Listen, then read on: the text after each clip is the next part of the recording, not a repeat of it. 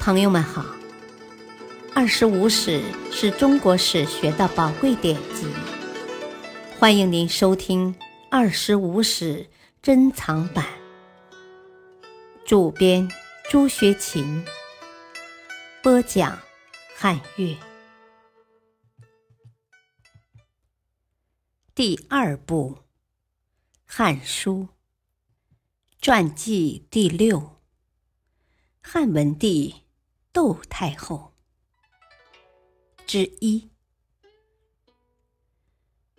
汉文帝刘恒，公元前二零三年至公元前一五七年，高祖中子，母薄姬。公元前一九六年，刘邦镇压陈豨叛乱后，封刘恒为代王。高祖死后。吕后专权，诸吕掌握了朝廷军政大权。公元前一八零年，吕后一死，太尉周勃、丞相陈平等大臣把诸吕一网打尽，迎立代王刘恒入京为帝，是为汉文帝。文帝以简约节欲自持，是个谦逊克己的君主。他好黄老之学。在位二十三年，对稳定汉初封建统治秩序、恢复和发展经济起了重要作用。文帝与其儿子景帝的两代统治，历来被视为封建社会盛世，史称“文景之治”。汉文帝十分重视农业生产，即位后多次下诏劝课农桑。并按户口比例设置三老、孝悌、犁田等地方吏员，经常给予他们赏赐，以鼓励农民发展生产。他注意减轻人民负担，常颁布减省租赋诏令。公元前一七八年和公元前一六八年两次除田租税之办，即租率从十五税一。减至三十税一。公元前一六七年，又下令禁免民田租税。自后三十税一遂成为汉代田税定制。同时，每年的算赋也由过去每年每人一百二十钱减至四十钱，徭役则减至每三年服役一次。此外，文帝还下诏持山泽之禁，向人民开放土地和山林资源，任民垦耕，并除盗铸钱令，开放金融，实行金融自由政策。结果，富商大贾周流天下，交易之物无不流通，商品迅速发展。农工商业的发展，使文帝时期蓄积财增。户口渐多，国家的粮仓钱库溢满，海内殷富，天下家己人足，社会经济繁荣。文帝对秦代的科刑峻法，在高祖吕后改革的基础上，又做了重大改革。秦代法律规定，罪人的父母、兄弟、姊妹、妻子和子女都要连坐，重者处死。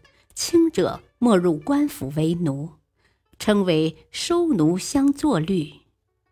文帝即位初，于公元前一七九年颁禁除收奴相作律令。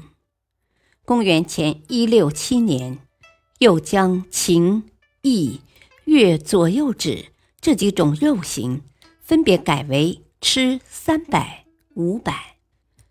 吃就是用鞭。杖或竹板抽打。秦法还规定，判为立臣妾以及比立臣妾更重的罪人，都没有刑期，终身服劳役。文帝诏令重新制定法律，根据犯罪情节轻重规定服役期限，罪人服役期满，可免为庶人。文帝还在一定程度上尊重官吏的断狱，如对廷尉张世之的几次断狱，虽曾有不同意见，但最后还是认为廷尉当事也，接受了张世之的决断。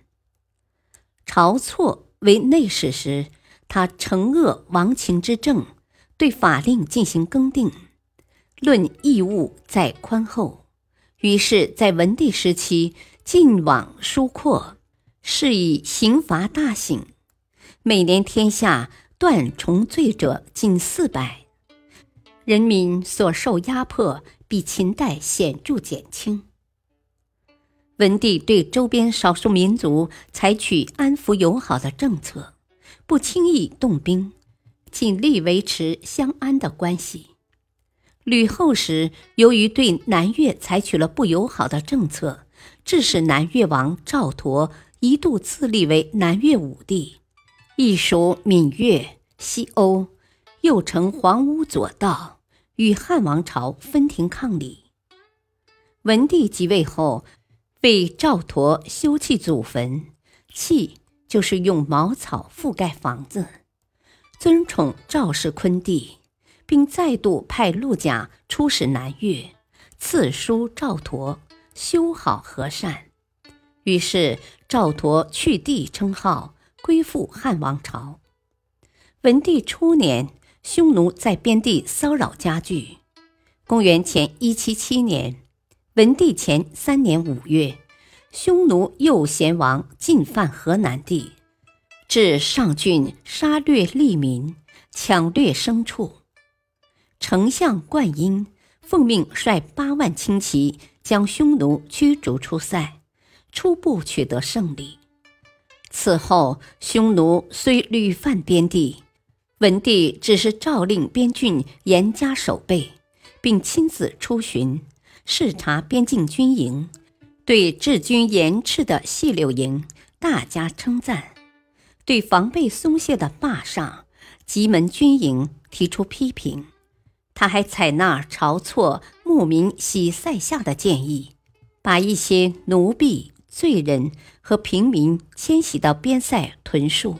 将他们以十五编制组织起来，平时进行训练，有事则可应敌。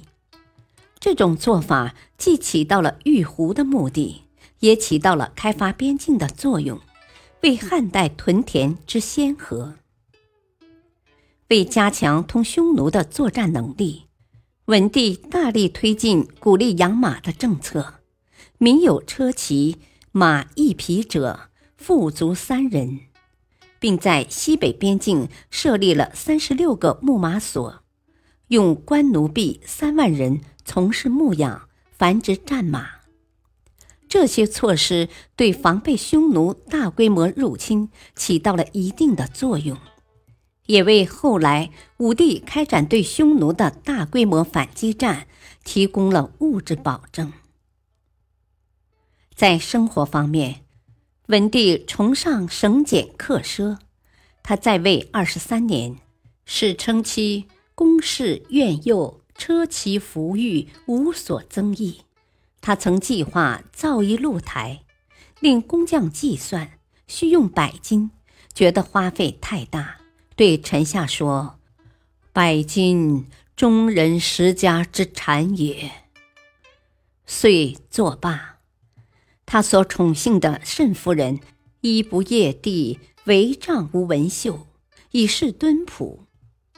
文帝为自己欲修的陵墓，也要求从简。至霸陵，皆瓦器，不得以金银铜锡为饰。尤为难能可贵的是，他在临终前，针对当时盛行的厚葬风气，要求薄葬省繁。他对死反映了朴素的唯物观点，认为盖天下万物之萌生，靡不有死，死者天地之理，物之自然，悉可甚哀。对厚葬，他认为当今之事，贤家生而勿死，厚葬以破产，重服以伤生，无甚不取。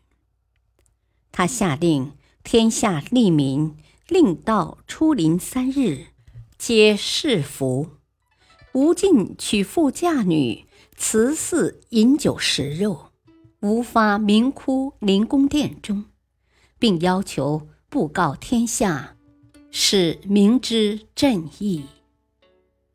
由于汉初刘邦大封诸侯王，诸侯王国地盘过大，至文帝时已形成尾大不掉之势，成为稳定政局的严重问题。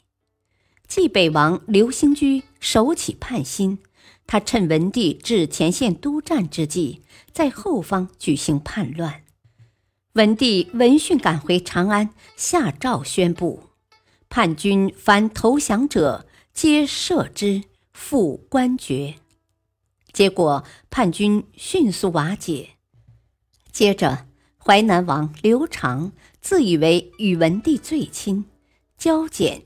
恕不奉法，无视封建法制，也起而叛汉。